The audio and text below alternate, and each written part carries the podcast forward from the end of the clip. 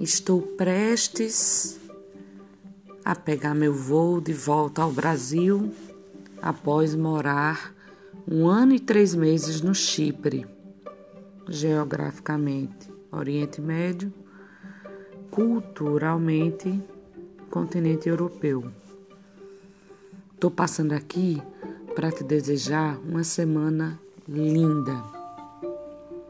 Observe a forma que você olha e a perspectiva que você escolhe para contemplar a sua vida. Se você tiver com medo, como eu me encontro nesse momento, que ele não seja maior do que sua vontade. Se houver ansiedade, que você se lembre de abraçar e viver o presente que é inteirinho seu e nele se encontra as possibilidades mais concretas.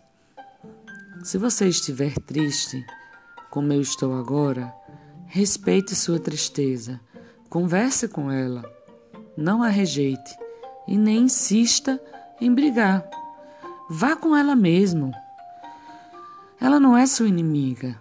Surgirá em alguns momentos da nossa vida para nos ajudar a elaborar nossas dores e frustrações.